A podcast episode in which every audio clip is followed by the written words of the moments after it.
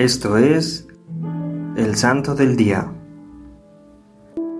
Hoy conoceremos la historia de San Juan Bermans. Juan nació en el seno de una familia sencilla. Su padre trabajaba como zapatero y su madre se dedicaba a los quehaceres del hogar en la medida en que las fuerzas se lo permitían, dado que tenía una salud muy precaria.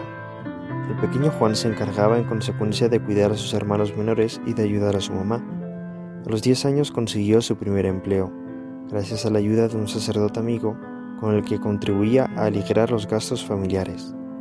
Más tarde se trasladó a Malinas, donde encontró trabajo como preceptor de niños, empleado por un canónico. Pronto se abriría en la ciudad un colegio jesuita, lo que le entusiasmó muchísimo. De seguido, Bermans se presentó y fue aceptado como alumno. En la escuela, Juan quedó impresionado con la espiritualidad jesuita y comenzó a considerar hacerse un hijo de San Ignacio en el futuro. Sus maestros lo veían con aprecio porque se desempeñaba muy bien académicamente y era querido por sus compañeros. Y aunque a su padre no le agradó que se hiciera jesuita, al inicio se opuso rotundamente a tal consideración, le impresionó la determinación de su hijo y respetó su decisión. Estando ya en el noviciado de la compañía, Juan recibió la noticia de que su madre estaba agonizando. Lamentablemente, aunque quiso, Juan no pudo regresar a casa. Una hermosa carta, llena de consuelo espiritual, llegó a manos de su padre. Era Juan, expresando de manera notable su esperanza en Dios en medio de aquella dolorosa circunstancia y la seguridad que tenía en sus promesas. Aquella carta ayudó muchísimo a que su padre entendiera que la vocación de su hijo iba en serio. En 1618, Juan Bermans fue enviado a la Ciudad Eterna, al Colegio Romano de los Jesuitas. Allí volvió a destacar por su amor al estudio y compañerismo. Poseía una habilidad especial para los idiomas y llegó a dominar el inglés, el francés, el alemán, el flamenco, el italiano, el latín y el griego. En el seminario a Juan lo llamaban el hermano alegre, porque casi todo el tiempo estaba con la sonrisa en el rostro.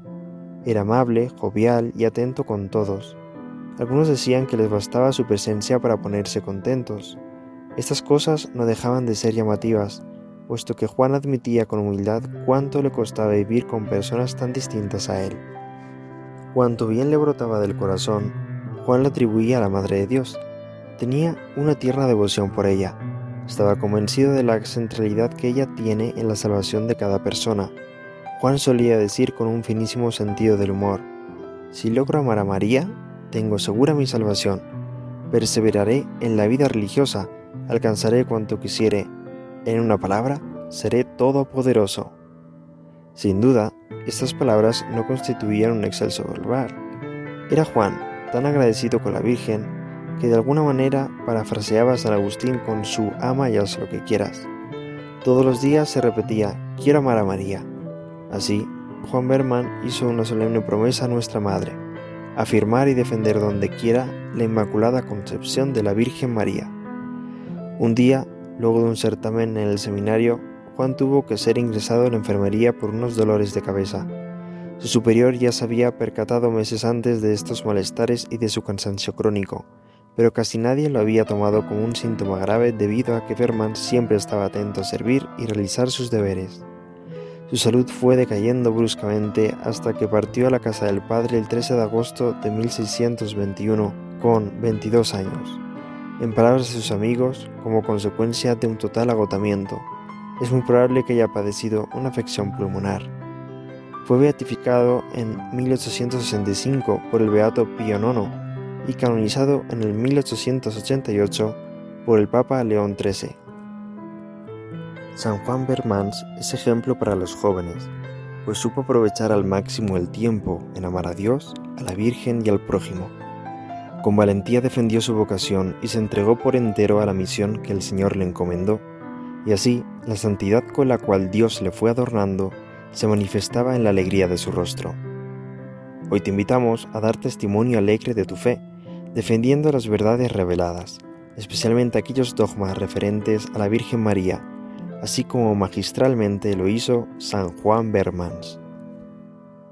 Bienaventurado Juan, que en la hora de la muerte quisisteis estrechar en vuestras manos el crucifijo, el rosario y las reglas, diciendo, Estas tres cosas me son muy amadas, con ellas moriré gustoso. Alcanzadme, os lo suplico por la sangre de Jesucristo, tal respeto a la ley santa de Dios y obligaciones de mi Estado, tal devoción a María Santísima y tal amor a Cristo crucificado, que al morir pueda repetir como vos, estas tres cosas son las que siempre he amado más en mi vida, y con ellas en el corazón moriré contento. Amén. Servidores Amoris Christi, Movimiento Amoris Mater, haz todo con amor.